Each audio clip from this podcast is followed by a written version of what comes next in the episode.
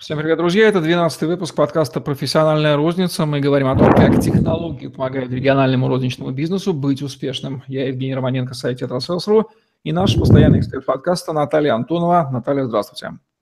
Здравствуйте. Наталья Антонова, эксперт-аналитик по вопросам деятельности, маркетингу и ритейл-технологиям, имеет более чем 13-летний опыт продаж, управления продажами и закупками, консультант, бизнес-тренер, исполнительный директор центра «Максимум», город Пенза, автор семинаров, тренингов, мастер-классов, публикаций в разных журналах, организатор, продюсер и спикер деловых форумов и конференций. Прибыль розничного магазина образуется во многом в момент, да не во многом, в момент покупки, то есть отношения с поставщиками. Это, пожалуй, наверное, даже более главное, чем отношения с клиентами. И говорим сегодня о том, как получать этих самых поставщиков лучшие условия. Можно ли им диктовать, нужно ли прогибаться перед поставщиками. В общем, как себя вести маленькому, но удаленькому розничному игроку с поставщиками при комплектовании своего ассортимента? А, вот э, смотрите, какая история, очень такая интересная. А, как получать лучшие условия? Лучшие по отношению к чему и к кому, смотря с чем сравнивать, да. И если мы бы говорили о там каком-то крупном магазине либо сети, мы говорили лучшие из лучших, дайте мне лучше, чем у Магнита, там, дайте мне там в сравнении с каким-то там, ну, крупным, да. Зачем? А для того, чтобы иметь возможность э, зарабатывать больше, не в, не в сравнении с магнитом больше, чем магнит, а удерживая определенную конкурентоспособную розничную цену, зарабатывать больше, чем я это делаю сейчас. А, к сожалению, ну или к счастью, наверное, а, маленький магазин не может сказать, дайте мне цены лучше, чем у Магнита, или там лучше, чем у любого другого сетевика. Но ничего же не мешает сказать, дайте мне, пожалуйста, цену лучше, чем есть у меня сейчас. Даже не цену, дайте мне условия другие, даже не лучше, а другие, а не те, которые у меня сейчас. И тут возникает вопрос, какие другие?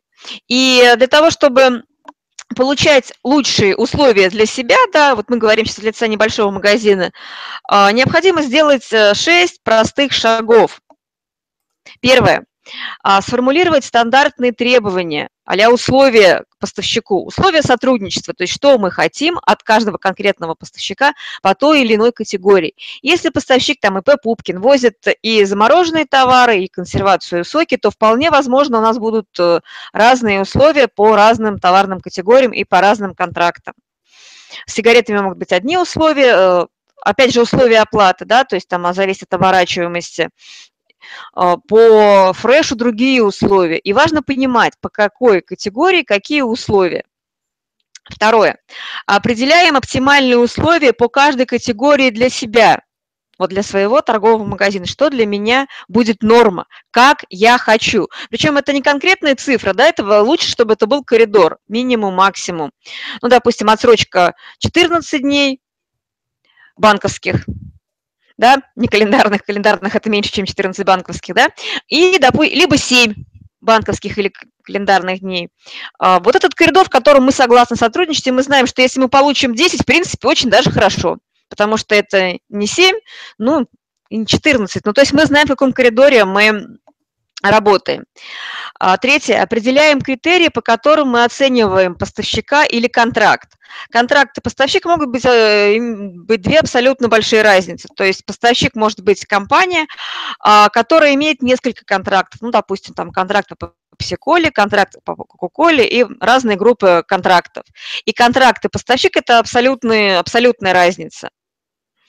А, потому что поставщик по факту может просто поставлять товар, а контракт еще иметь э, маркетинговую поддержку. И четвертый пункт – это совершенствование навыков ведения переговоров.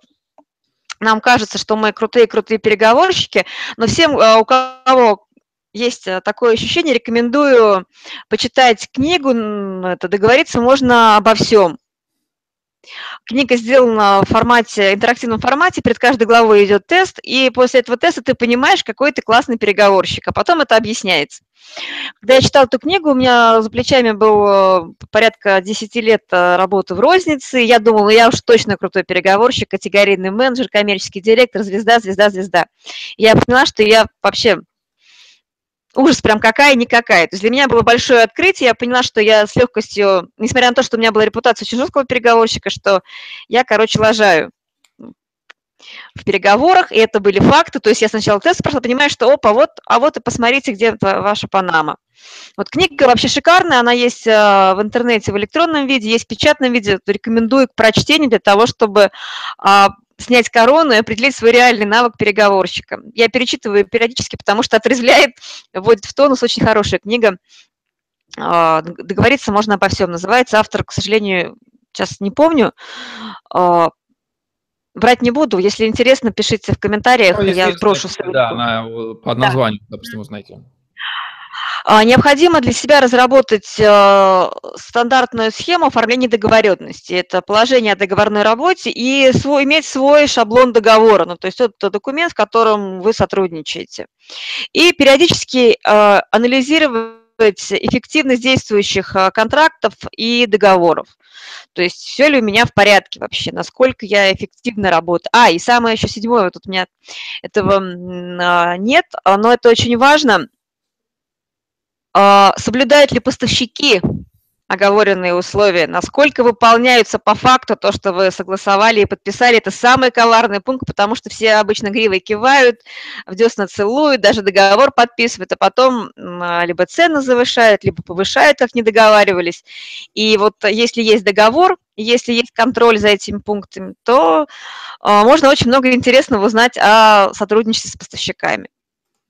И для того, чтобы реально получать лучшие условия, нужно сформулировать, контролировать и реально их получать. Да? А, сейчас предлагаю остановиться немного на том, а, что есть стандартные условия сотрудничества с поставщиками, какие блоки туда входят и как они вообще формируются. А, первый самый такой важный блок – это требования к товару. То есть какие у нас ожидания от поставщика по товару. Это маркировка, наличие штрих-кода, товарный кредит на открытие нового магазина на те или иные товарные категории. Это а, прописание планограммы размещения товара, это наличие штрих-кода. Второй очень важный блок – это ценовые условия. И, а, пожалуй, это самые значимые условия, про которые мы помним, а, но периодически забываем что?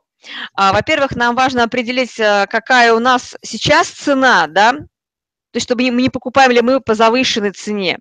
Нужно сравнивать, э, для того, чтобы это понять, нужно мониторить цены а, розничные и Первое, сравнивать э, при своей плановой наценке, проходим ли мы по данным товару, по товарным категориям в сравнении с конкурентом, и я бы еще, как э, прожженный коммерс, попросила бы у других поставщиков прайсы и сравнила бы предложения от нескольких поставщиков, посмотрела, насколько разные а, предложения входящие могут быть, и искала бы лучшую цену для себя. Не только цену, но и, соответственно, по другим критериям тоже. А предоставление скидки тоже входит в ценовые условия. Бывает открытая скидка, которая в накладной а, прописывается, бывает ретро-скидка. Вот сейчас а, закон торговли все это регламентирует, ужесточает, но маленьким магазинчикам, я думаю, не очень стоит переживать, у них не такие мега-мега там скидки. То есть я думаю, что здесь можно при правильном подходе к переговорам не печалиться. Да? То есть можно спокойно просто вот для себя условия в той реальности по тем товарам получать в рамках обычных переговоров. Важный момент, который очень часто забывается, это, измени... это фиксирование цен на определенную дату. Оно тоже должно быть зафиксировано в приложении к договору. Ассортиментный перечень по указанной цене на определенную дату. Плюс э, изменение цены. Порядок, как часто и в какой форме это происходит. Для чего это нужно? Для того, чтобы а, все перемены были у нас прописаны и урегулированы нашим контрактом, договором о поставке. Иначе а, что будет происходить? Нам при переговорах дают самую красивую цену, а потом через месяц что с ней делают? Повышают. И, в принципе, о лучших условиях можно забыть, потому что надо было думать тогда, когда договаривались и прописывали все эти вещи, которые связаны не с фиксированием текущей договоренности, а с фиксированием порядка взаимодействия, ежедневного взаимодействия. А, требования к ассортименту. А, что мы просим у поставщика? А, просим то, э, требуем, чтобы весь товар, который он ввел нам в ассортиментную матрицу, всегда был в наличии. И если у него нет определенного товара из этой матрицы, желательно, чтобы он предоставил по той же цене товар-аналог аналогичного качества. Если поставщик этого сделать не может, либо не готов, у нас на это дело должен иметься альтернативный поставщик с альтернативным товаром. Это правило. Для чего? Для того, чтобы нужный нам товар был у нас всегда. А, есть такая история, но она больше в сетевых магазинах, это оплата представленности. Но уже и маленькие магазины тоже научились э, э, договариваться по ключевым контрактам, и это, в принципе, здорово. Это контракты Pepsi, Cola, это э, зона. Ну и, в принципе, по любому новому товару да, можно заявлять об оплате представленности в каком контексте? Это оплата риска не продать товар. А, то есть это выделение торговой площади под реализацию определенного товара. Да? То есть э, тут возможны различные истории и эксперименты. Можно и товар на реализацию брать, смотреть, пойдет, не пойдет, и оплачивать по, по реализации. То есть э, в переговорах искать лучшие для себя возможности для работы с поставщиком, в том числе и по ассортименту. А, дальше, а, очень важная история – это условия оплаты. Ну, здесь э, небольшим магазинам особо рассчитывать на большие отсрочки не приходится, но в любом случае важно понимать, какова оборачиваемость, э, какой у нас график поставки товара, и исходя из этой истории, какие необходимы товарные запасы, и исходя из этой истории оговаривать условия оплаты и прописывать их. Рекомендую прописывать в банковских днях, так как банковские дни фактически длиннее, чем календарные, но получается, в банковские дни не входят, ну, праздники автоматом считаются, то есть мы удлиняем свою отсрочку платежа. Требования к документообороту обычно прописывается для того, чтобы понимать, когда переходит право собственности на товар. Этот пункт очень тесно связан с пунктом по оплате. Что и маркетинговая поддержка, да, это то, какие э, промо-мероприятия, какие активности предлагает поставщик или производитель по своему товару да, на конкретной точке. И э, вот э, чем грешат мини-магазины? Они берут товаром, а вы продаете вот, э, и получается какой-то Матроскин, чтобы купить что-нибудь ненужное, нужно сначала продать что-нибудь ненужное. Это неправильно. Я рекомендую все-таки либо э, ценовое предложение, да, снижение цены дисконта, а, либо там, там два по цене одного, ну, то есть просчитанные какие-то акции, понятные и ритейлеру, и поставщику.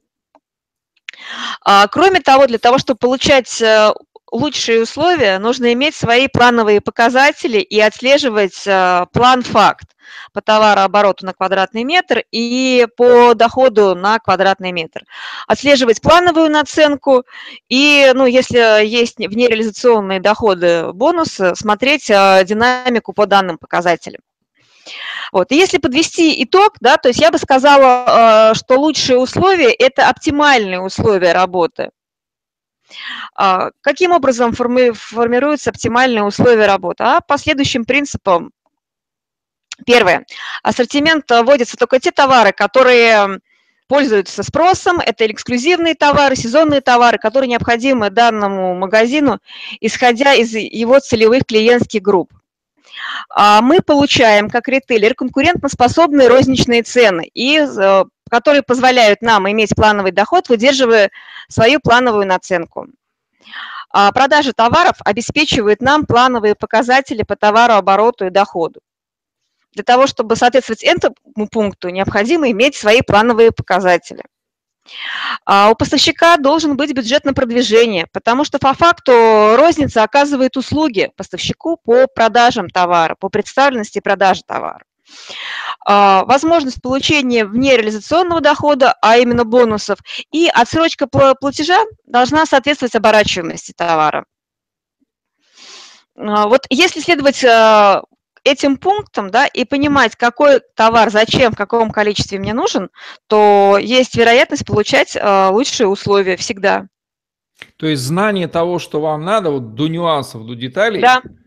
Которые, ну, у рачительного хозяина, кстати, у, у многих ли игроков, по вашему опыту, это знание вообще есть? Они четко знают, а, что им надо? Они знают, но знают, дайте нам 5% скидки. Почему 5? А Почему не 10, почему не 20? Здесь вот как раз ценовой мониторинг а, при, до ведения переговоров и картина предложений, которая включает в себя не только сравнение поставщиков, но и мониторинг розничных цен конкурентов а, и свой, анализ своей плановой наценки и от, наценки поставщиков, исходя, ой, конкурентов, исходя из предложения поставщиков. То есть можно посмотреть, а, а, сколько как зарабатывают аналогичные мне торговые точки и понимать, могу ли я получить хотя бы условия наравне с ними. То есть и как я могу улучшить условия? А только видя цифры. А чтобы эти цифры иметь, нужно использовать вот эти вещи, про которые я рассказывала, связанные с работой с поставщиками. Это ценовой мониторинг, это картина предложений, это протокол переговоров. И именно это позволяет структурировать и управлять процессами отношений с поставщиками. Иначе это превращается в бла-бла-шоу. Вот. И, ну, осознанного понимания, подкрепленного аналитики, к сожалению, присутствует э, в крупных федеральных сетях, а вот э, все, ну, во многих э, локальных сетях это по большей части понты. Мне, то есть, спросить, почему именно столько, ну, хорошо, если менеджер ответит, это будет классно. Как увязано наличие категорийного применения категорийного менеджмента в точке, да, с сильной позицией магазина в переговорах? То есть там порядок, там упрочняет позицию или, или, или взаимосвязи нету, или есть? Ну, смотрите, а если, допустим, я магазин, у меня там 30 квадратов, ко мне приходят там поставщики и говорят, а возьмите вот из разных товарных категорий. Ну, допустим, говорят, возьмите, пожалуйста, мои елочные игрушки. А у меня нет, вернее, у меня есть категория non-food, но там у меня там базовые, там, да, одноразовая посуда, туалетная бумага, там, ну, что-то там еще, уголь там, я не знаю, скатерти, ну, то есть там какая-то такая тема, и сезонные какие-то истории, там, ну, э, магазинчика у дома. Зачем мне брать, допустим, там, я не знаю, плошки, поварешки, там, посуду какую-то, сковородки, они мне зачем?